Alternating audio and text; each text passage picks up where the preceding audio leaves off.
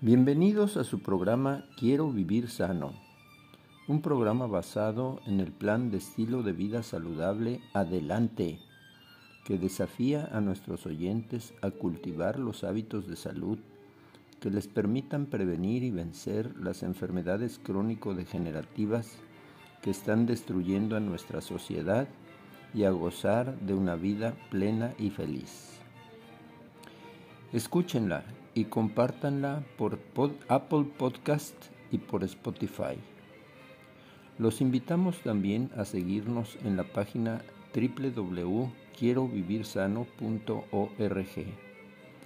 Agradeceré sus comentarios en mi correo jalvaradol52.um.edu.mx y si gustan seguirme por Twitter arroba J. Alvarado L52.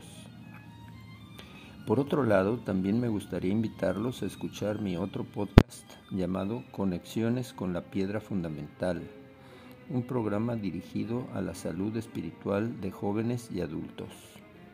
Disfruten estas fascinantes aventuras. Hola amigos, aquí su servidor y amigo Jesús Alvarado López en nuestro programa Quiero Vivir Sano, un grito de guerra en contra de la ignorancia, la enfermedad y la muerte. El día de hoy continuamos con nuestro estudio del libro Disfrútalo del doctor Jorge Pamplona Rocher. Es un libro de nutrición que pertenece a la colección Un nuevo estilo de vida de la editorial Gema Editores. Eh, ahora vamos a estudiar acerca de las vitaminas.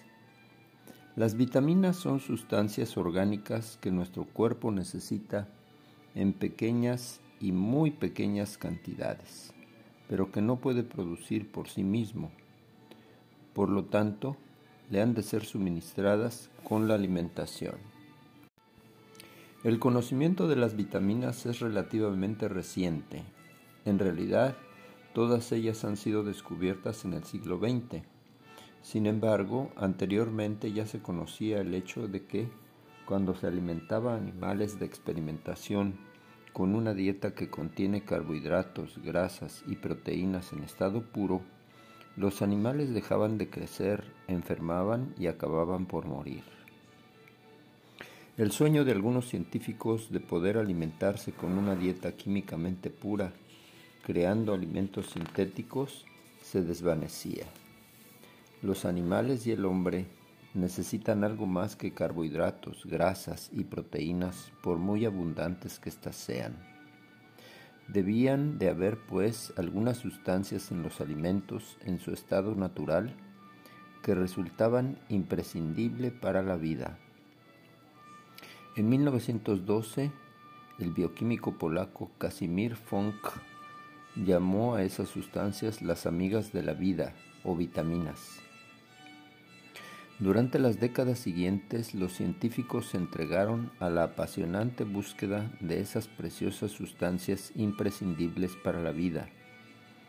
A medida que se iban descubriendo, se las identificaba con una letra del alfabeto. Hasta la fecha se han, se han seguido encontrando nuevas sustancias, especialmente en los vegetales, que cumplen funciones insustituibles en el organismo. Este es el caso del ácido fólico que se encuentra en las verduras y en los frutos secos. Veamos acerca de la procedencia de las vitaminas. Las vitaminas son producidas primeramente por los seres del reino vegetal, ya sean las plantas superiores, los hongos o las bacterias. En algunos casos los animales pueden transformarlas y almacenarlas, como ocurre por ejemplo con las vitaminas A y D de dedo, que los vegetales producen como provitaminas y se almacenan en el hígado de los peces y mamíferos como vitaminas. Sin embargo, la fuente básica de vitaminas son los alimentos vegetales. La carne, por ejemplo, es muy deficiente en vitamina C. Una alimentación a base de frutas, cereales y hortalizas aporta con ventaja sobre la dieta cárnica todas las vitaminas necesarias para el organismo humano. Hay sin embargo tres de ellas, las vitaminas A, D y B12, que revisten una especial importancia en la dieta vegetariana, pues siempre se ha dicho que su fuente principal son los alimentos de origen animal. Veamos acerca de la vitamina A. En los vegetales coloreados, zanahoria, tomate, etc., se encuentran en forma de provitamina, conocida como beta-caroteno, que nuestro organismo transforma en vitamina A o retinol según sus necesidades. Debido a que la absorción intestinal de los carotenos no es tan fácil como la de la vitamina A procedente de los animales, se calcula que se necesitan seis veces más caroteno vegetal que de retinol animal. Aún así, la dieta vegetal normal aporta cantidades sobradas de vitamina A. No ocurre lo mismo con los alimentos animales, en los que, exceptuando el hígado de los animales, ciertos peces o los lácteos es bastante escasa. La carne magra es muy pobre en vitamina A. Según la Organización Mundial de la Salud, la vitamina A es de la que más se carece en determinadas regiones del mundo. Veamos sus funciones. Formación de los pigmentos visuales en la retina. La falta de vitamina A impide ver con poca luz, ceguera nocturna. La formación y mantenimiento de las células que recubren la piel, los ojos, la boca y los órganos internos. Cuando falta la vitamina A, la piel y especialmente la conjuntiva que recubre al ojo se resecan y debilitan. Cuando este déficit es grave, llega a producirse la ceguera. Entre los niños del tercer mundo todavía se dan numerosos casos de ceguera por falta de vitamina A. La vitamina A evita la formación de tumores cancerosos en los órganos de nuestro cuerpo, debido a su poderosa acción antioxidante. Este efecto lo produce en su forma de provitamina vegetal, caroteno, se ha comprobado que los fumadores que toman muchas hortalizas, especialmente zanahorias, padecen menos cáncer de pulmón que los fumadores que consumen pocas. Pero el exceso también es peligroso. Al igual que ocurre con las vitaminas, eh, con la otra vitamina liposoluble, la D, el exceso de vitamina A en su estado definitivo, retinol, tal como se encuentra en los animales, resulta tóxico para el hombre. Por ello se recomienda a los cazadores árticos que no consuman el hígado de los zorros o de los osos polares en los que se acumula gran cantidad de vitamina A. Igualmente en los preparados farmacéuticos de vitamina A se advierte del riesgo de sobrepasar la dosis. Los síntomas de intoxicación, conocida clínicamente como hipervitaminosis A, son fatiga, nerviosismo, dolores óseos, descalcificación, dolor de cabeza y vértigos. Con una alimentación vegetal se cubren satisfactoriamente las necesidades de vitamina A en forma de caroteno, además de poseer interesantes efectos preventivos contra el cáncer. Con el caroteno, provitamina A vegetal, no existe riesgo de sobredosificación, ya que el organismo produce a partir de él únicamente la vitamina A que necesita. Vamos a hacer una pausa y continuamos en un momentito más.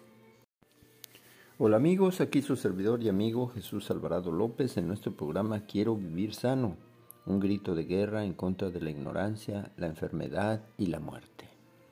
El día de hoy continuamos estudiando el libro Disfrútalo del doctor Jorge Pamplona, que es un libro de nutrición, que pertenece a la colección Nuevo Estilo de Vida de Gema Editores. Estamos estudiando el tema de las vitaminas y hemos hablado de la vitamina A. Solamente faltaría decir algunos alimentos que la contienen de manera abundante. Por ejemplo, la alfalfa, las zanahorias, las espinacas, los nabos, el mango, el perejil, los eh, chabacanos, el, melón, las acelgas, la papaya, el tomate, el pimiento morrón.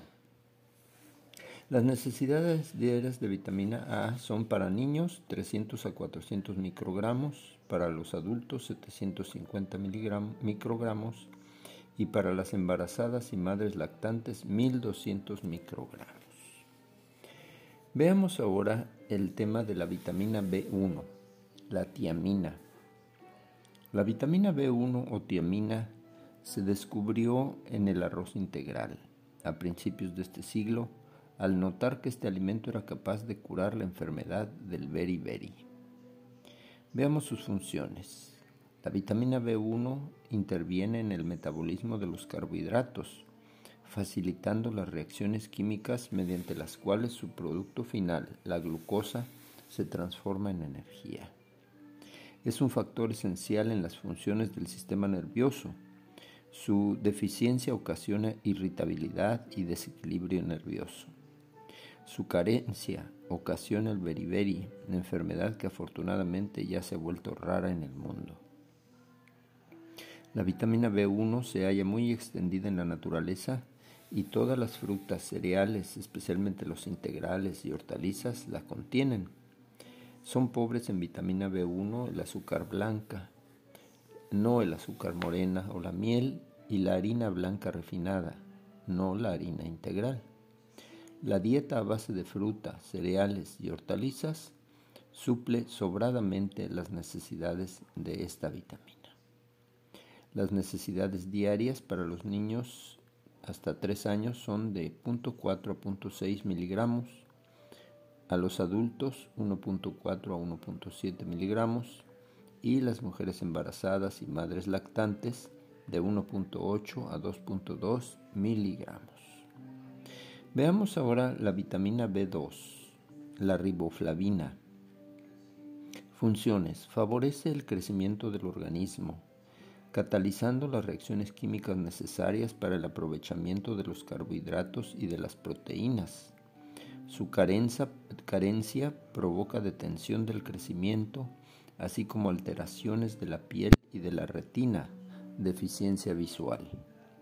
La vitamina B2 se encuentra ampliamente distribuida en todos los alimentos vegetales, especialmente en las nueces y otros frutos secos, así como en el germen de los cereales el alga espirulina y la levadura de cerveza son unas de las fuentes de vitamina B2 más concentradas. Las necesidades diarias de vitamina B2 son para niños y adultos 1.9 miligramos y para embarazadas y madres lactantes 2.5 miligramos. Veamos ahora la vitamina B6, la piridoxina. Funciones. Regula el metabolismo de las proteínas, especialmente en el tejido nervioso, en el hígado y en la piel. Contribuye a la formación de los glóbulos rojos de la sangre. Su carencia se manifiesta con síntomas de fatiga, nerviosismo, anemia y alteraciones en la piel. La vitamina B6 se encuentra en los cereales, especialmente si son integrales, en las frutas y hortalizas además de en la leche, los huevos y la carne. Son buenas fuentes de vitamina B6 los aguacates, los plátanos, las nueces y la soya. Las necesidades diarias de vitamina B6 para los niños 0.4 miligramos, para los adultos 1.8 miligramos y para las embarazadas y madres lactantes 2.5 miligramos. Veamos ahora eh, la vitamina B12, la cianocobalamina. La vitamina B12 es la única que contiene cobalto. Procede de los microorganismos como bacterias y hongos de los que pasa a los animales. Estos la almacenan en el hígado. Las plantas superiores no la contienen, al menos en cantidades detectables. Veamos sus funciones junto con el ácido fólico, resulta imprescindible para la formación de las células de la sangre, especialmente los glóbulos rojos, así como para el buen funcionamiento del sistema nervioso. Su carencia produce un tipo especialmente grave de anemia llamada perniciosa, así como degeneración de las fibras nerviosas de la médula espinal. La vitamina B12 y la dieta vegetariana. Hasta hace unos años, la única fuente conocida de vitamina B12 era sobre todo el hígado de los mamíferos, seguida de la carne, pescado, huevos y lácteos. La falta de vitamina B12 en los vegetales ha sido una de las objeciones más serias que han hecho en contra de la alimentación vegetal estricta. Pero hoy sabemos que, por contaminación bacteriana, el alga espirulina contiene abundante vitamina B12 y en menor cantidad la levadura de cerveza, suplementos dietéticos con los que es fácil satisfacer ampliamente las necesidades diarias de esta vitamina. También se encuentran pequeñas cantidades de vitamina B12 en las semillas de alfalfa y en otros vegetales. Sin embargo, aún en el caso de vegetarianos estrictos que no consumen algas ni levaduras, las investigaciones llevadas a cabo han mostrado que es muy raro encontrar en ellos deficiencias de vitamina B12. La dieta pobre asiática totalmente vegetal aporta 0.5 microgramos diarios, cantidad suficiente según algunos autores. Millones de hindúes la siguen sin padecer de anemia perniciosa ni de otras manifestaciones de la falta de vitamina B12. La dieta vegetariana en Occidente, aun siendo estricta, es con toda probabilidad mucho más amplia que la de los hindúes pobres y supera esos 0.5 microgramos. Vamos a hacer una pausa y continuamos en un momentito más. Hola amigos, aquí su servidor y amigo Jesús Alvarado López en nuestro programa Quiero vivir sano, un grito de guerra en contra de la ignorancia, la enfermedad y la muerte. El día de hoy estamos estudiando eh, el libro Disfrútalo del doctor Jorge Pamplona, que es un libro de nutrición que pertenece a la colección Nuevo Estilo de Vida de Gema Editores. Y estamos estudiando el tema de las vitaminas y nos habíamos detenido en la vitamina B12. Y aquí una pregunta acerca de esto. ¿De dónde obtienen la vitamina B12 los vegetarianos estrictos siendo que escasea en la mayor parte de los animales de los alimentos vegetales? Investigaciones recientes confirman dos formas.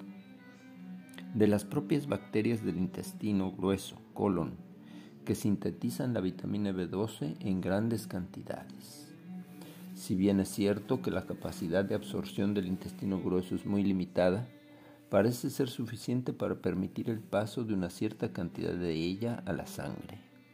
Sabemos que la vitamina B12 no es la única que producen las bacterias intestinales. La, vitamina K es otro ejemplo de ello. Según otros autores, las bacterias que normalmente colonizan la boca son también capaces de producir suficiente B12 como para satisfacer las necesidades diarias. Además, se puede obtener la vitamina B12 de los microorganismos productores de vitamina B12 que habitualmente contaminan ciertos alimentos como las algas, las levaduras, el germen de trigo y posiblemente otros. Cuanto menos higiene tiene un alimento, cosa que a menudo ocurre en los países pobres, más probabilidades existen de que se haya contaminado con bacterias productoras de vitamina B12. Así que afortunadamente, la carencia de esta vitamina no son tan frecuentes como se pudiera creer. De todas formas, los que llevan una dieta vegetariana estricta no deben descuidar el aporte de vitamina B12, pues estas dos fuentes que acabamos de citar no son controlables y al menos teóricamente existe el riesgo de déficit. Tomando espirulina, un tipo de alga, levaduras o un preparado farmacéutico en los casos más delicados, se soluciona perfectamente el problema. Los vegetarianos que toman leche o huevos, aunque no sea diario, tampoco tienen problema de carencia de esta vitamina, pues las necesidades de vitamina B12 quedan suficientemente cubiertas con estos complementos de origen animal. De hecho, la dieta ovo-lacto vegetariana es reconocida sin ningún tipo de reservas por todos los investigadores de la nutrición como saludable y completa. Veamos ahora el tema de la vitamina C, ácido ascórbico.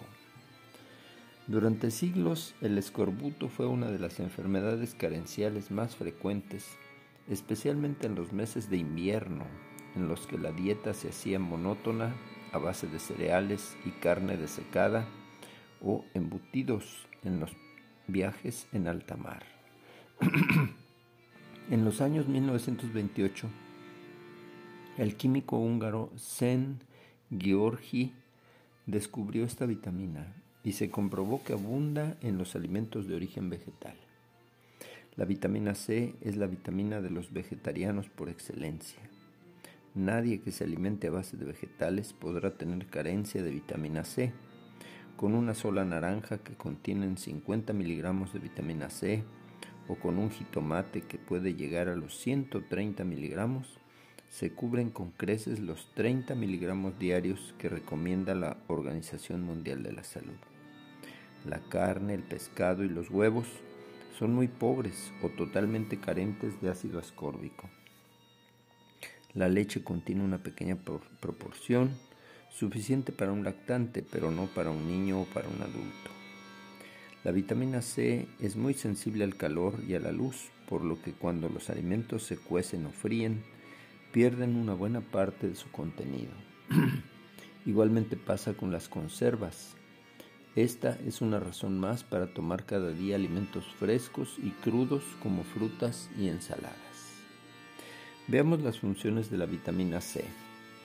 La vitamina C interviene activando las funciones de todas las células. Es un poderoso antioxidante, por lo que frena los procesos bioquímicos de envejecimiento celular y posiblemente también el cáncer, que son mayormente de tipo oxidativo. Favorece la absorción de hierro en el intestino, contribuye a la formación de defensas contra las infecciones, neutraliza las toxinas de la sangre, interviene en la cicatrización de las heridas y realiza otras muchas funciones de gran importancia fisiológica. Su carencia da lugar a una enfermedad llamada escorbuto, que se caracteriza por debilidad, propensión a las infecciones, anemia, y hemorragias en las encías y en la piel.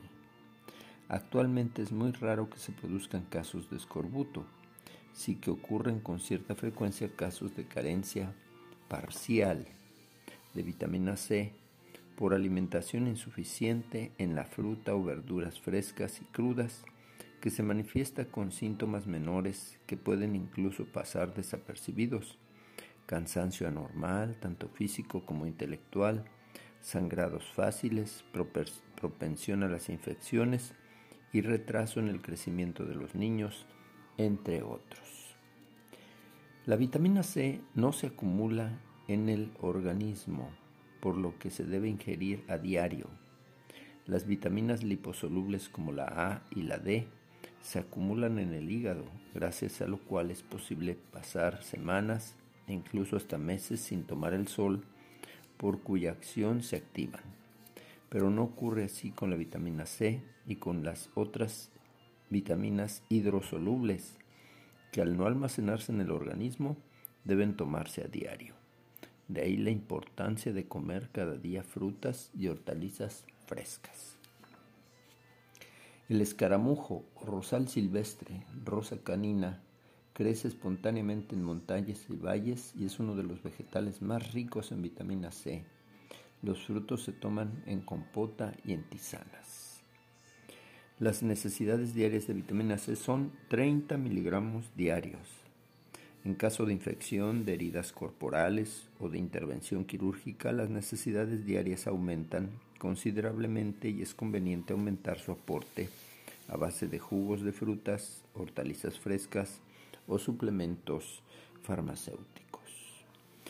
Los alimentos que más vitamina C tienen es el kiwi, la alfalfa, los pimientos morrones, la col común, las naranjas, las fresas, el limón, el mango, las espinacas, los rábanos, los jitomates, la piña tropical, las cerezas, la cebolla y pues eh, por ejemplo la leche de vaca tiene un poco. Vamos a hacer una pausa y continuamos en un momentito más. Hola amigos, aquí su servidor y amigo Jesús Alvarado López en nuestro programa Quiero Vivir Sano, un grito de guerra en contra de la ignorancia, la enfermedad y la muerte. Continuamos con nuestro estudio del libro de nutrición Disfrútalo del doctor Jorge Pamplona, que pertenece a la colección Nuevo Estilo de Vida de Gema Editores. Eh, hablemos un poquito acerca ahora de la vitamina D, el calciferol. Ya a finales del siglo XVIII se conocía el poder antirraquítico del aceite de hígado de bacalao. En 1920 se aisló la sustancia liposoluble responsable de tal efecto y se la llamó la vitamina D. La vitamina D se presenta bajo dos formas químicas distintas. La vitamina D o calciferol, que se produce de forma natural en el hombre y en los animales, especialmente en los peces y se almacena en el hígado bajo la influencia de la radiación solar, se sintetiza en la capa basal de la piel a partir de un derivado del colesterol, el 7-dehidrocolesterol. La vitamina D2 o ergocalciferol, que se obtiene artificialmente en el laboratorio y que se emplea para enriquecer los alimentos con vitamina D y en los preparados farmacéuticos. La mayor parte de la vitamina D que circula por nuestra sangre procede de la que se sintetiza en nuestra propia piel. De hecho, si se toma el sol, aun en pequeñas cantidades, no hace falta ningún aporte alimentario. Veamos sus funciones. La vitamina D facilita la absorción de calcio en el intestino, así como su depósito en los huesos. Cuando no existe suficiente vitamina D en el organismo, los huesos se reblandecen deformándose por no poder soportar el peso del cuerpo. Esta enfermedad se conoce como raquitismo. ¿Qué alimentos contienen? El hígado de los peces es la fuente externa más abundante de vitamina D, aunque la carne del pescado, la leche, la mantequilla y los huevos la contienen en pequeñas cantidades. Algunos investigadores destacan el hecho de que también los productos vegetales como el aguacate, los plátanos, el cacao o el germen de trigo la contienen, aunque esto no parece estar aceptado por todos. De cualquier manera, según las recomendaciones de la Organización Mundial de la Salud, el aporte por vía oral resulta necesario únicamente cuando no se puede tomar el sol, sobre todo en los niños que viven en países fríos. De manera que con las pequeñas cantidades que puedan contener los alimentos y un poco de sol al día, todos, excepto en casos patológicos, tenemos cubierta nuestra dosis de vitamina D. ¿Qué peligro de sobredosis hay? Durante los años 50 y 60 se puso de moda enriquecer ciertos alimentos dirigidos al consumo infantil con vitamina D. Esto trajo consigo numerosos casos de sobredosificación con calcificación de los riñones y del corazón que llegaron a producir varias muertes. Una dosis cuatro veces superior a las necesidades diarias resulta tóxica. Se trata de una vitamina peligrosa y quizá por ello la naturaleza la contiene en tan pequeñas cantidades. Tomando un poco de sol cada día, el organismo produce la dosis que realmente necesita y así no existe ni nunca el riesgo de sobredosificación. Hablemos de la vitamina E, tocoferol. Es una vitamina liposoluble, soluble en grasas, al igual que la A, la D y la K, pero a diferencia de las dos primeras, es mucho más abundante en los alimentos de origen vegetal que en los de origen animal y no presenta riesgo de toxicidad en dosis altas. Veamos sus funciones. La vitamina E desempeña un importante papel en el, en el metabolismo. Sus acciones más destacadas son protege a las células contra el envejecimiento, posiblemente por su acción antioxidante. Tiene una acción protectora contra el cáncer. Los animales de laboratorio a los que se les suministra abundante vitamina E son más resistentes a la acción de los agentes cancerígenos que los que no la toman. Interviene en la formación de las células reproductoras, espermatozoides y óvulos mejora la capacidad fecundante del semen y se aconseja a las mujeres que tienen propensión al aborto. Facilita el buen funcionamiento del sistema nervioso y de la hipófisis, glándula que controla toda la producción hormonal del organismo. Procedencia. La vitamina E abunda en la naturaleza, especialmente en los alimentos vegetales. El germen de los cereales, los aceites vegetales y los frutos secos son las mejores fuentes de vitamina E. La carne apenas contiene vitamina E. Como se puede ver, la dieta vegetariana, especialmente si se consumen cereales integrales, la vitamina E está en el germen, aporta grandes dosis de esta interesante vitamina que tantas funciones cumple en nuestro organismo. Hay que aclarar que no todas las harinas o las que se llaman integrales por tener un color más oscuro contienen el germen del cereal.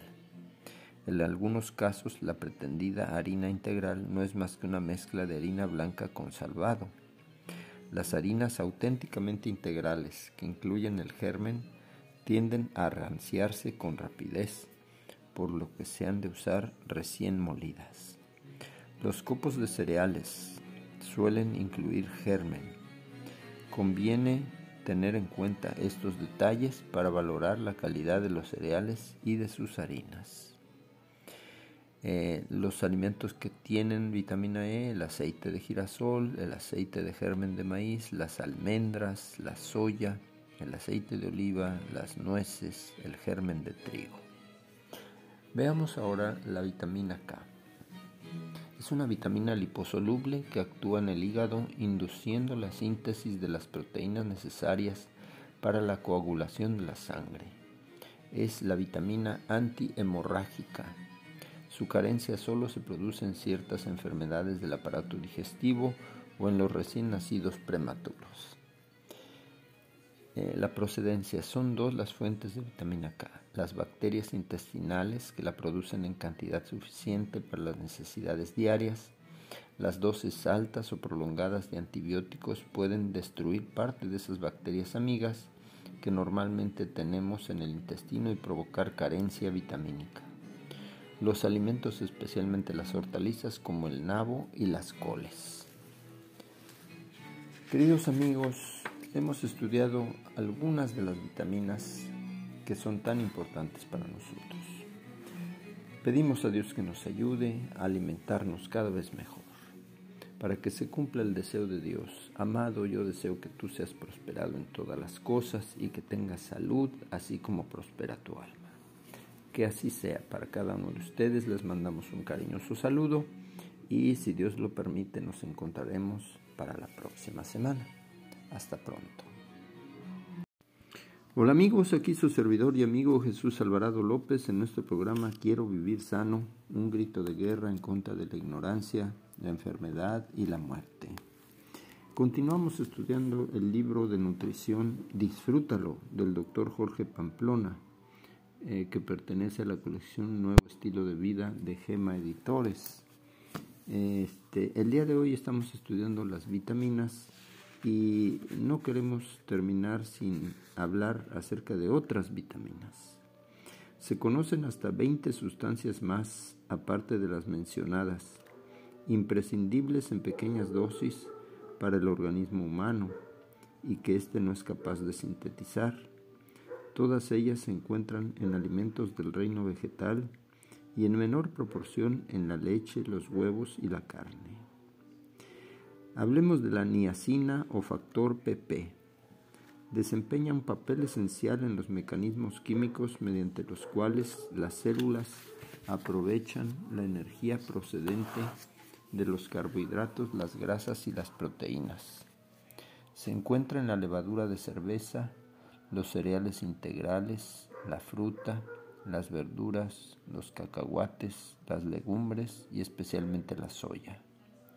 Su carencia produce una enfermedad conocida como pelagra, todavía relativamente frecuente en zonas del mundo en las que la escasez obliga a seguir dietas pobres y poco variadas, por ejemplo a base de maíz. La pelagra es la enfermedad de las 3D, diarrea, dermatitis, inflamación de la piel y demencia. Otra vitamina importante es el ácido fólico y los folatos. Actúan conjuntamente con la vitamina B12, favoreciendo la producción de glóbulos rojos en la médula ósea. Recientemente se han comprobado su importancia durante el embarazo, ya que la carencia, especialmente durante los primeros meses, provoca malformaciones en el feto. Las necesidades diarias son de 200 microgramos para niños y adultos y de 400 microgramos para las embarazadas. Se encuentra ampliamente repartida entre los vegetales. La palabra folato viene del latín folium, que quiere decir hojas, por lo que una dieta vegetariana tiene asegurado el suministro de las necesidades diarias. Los alimentos más ricos en ácido fólico y folatos son las espinacas, los espárragos, las lechugas, las endivias, el aguacate, los plátanos, las naranjas y las nueces. Sin embargo, hay tres situaciones en las que aumentan las necesidades de ácido fólico y folatos, por lo que hay que prestar una atención especial para que se consuman suficientes vegetales especialmente crudos. En primer lugar, en el embarazo. En segundo lugar, cuando se toman bebidas alcohólicas. El alcohol antagoniza la acción del ácido fólico. Y cuando se toman ciertos medicamentos, especialmente los barbitúricos, contra la epilepsia y los quimioterápicos anticancerosos. Queridos amigos, eh, es muy importante el tema de las vitaminas. Ojalá y cada uno de nosotros podamos hacer el propósito de comer cada vez más ensaladas crudas, ya sea de frutas o de verduras. Así aseguramos que tenemos suplida todas nuestras necesidades de vitaminas. Y, y eso es lo que queremos lograr, tener una salud cada vez mejor atendiendo la invitación de Dios que nos dice, amado, yo deseo que tú seas prosperado en todas las cosas y que tengas salud, así como tu alma está en prosperidad. Que Dios bendiga a cada uno de nuestros oyentes, que ustedes y sus hijos puedan gozar de cabal salud y que podamos disfrutar de la vida que Dios nos da. Que Dios los bendiga, hasta pronto y si Dios nos permite, nos encontramos la próxima semana. Hasta luego.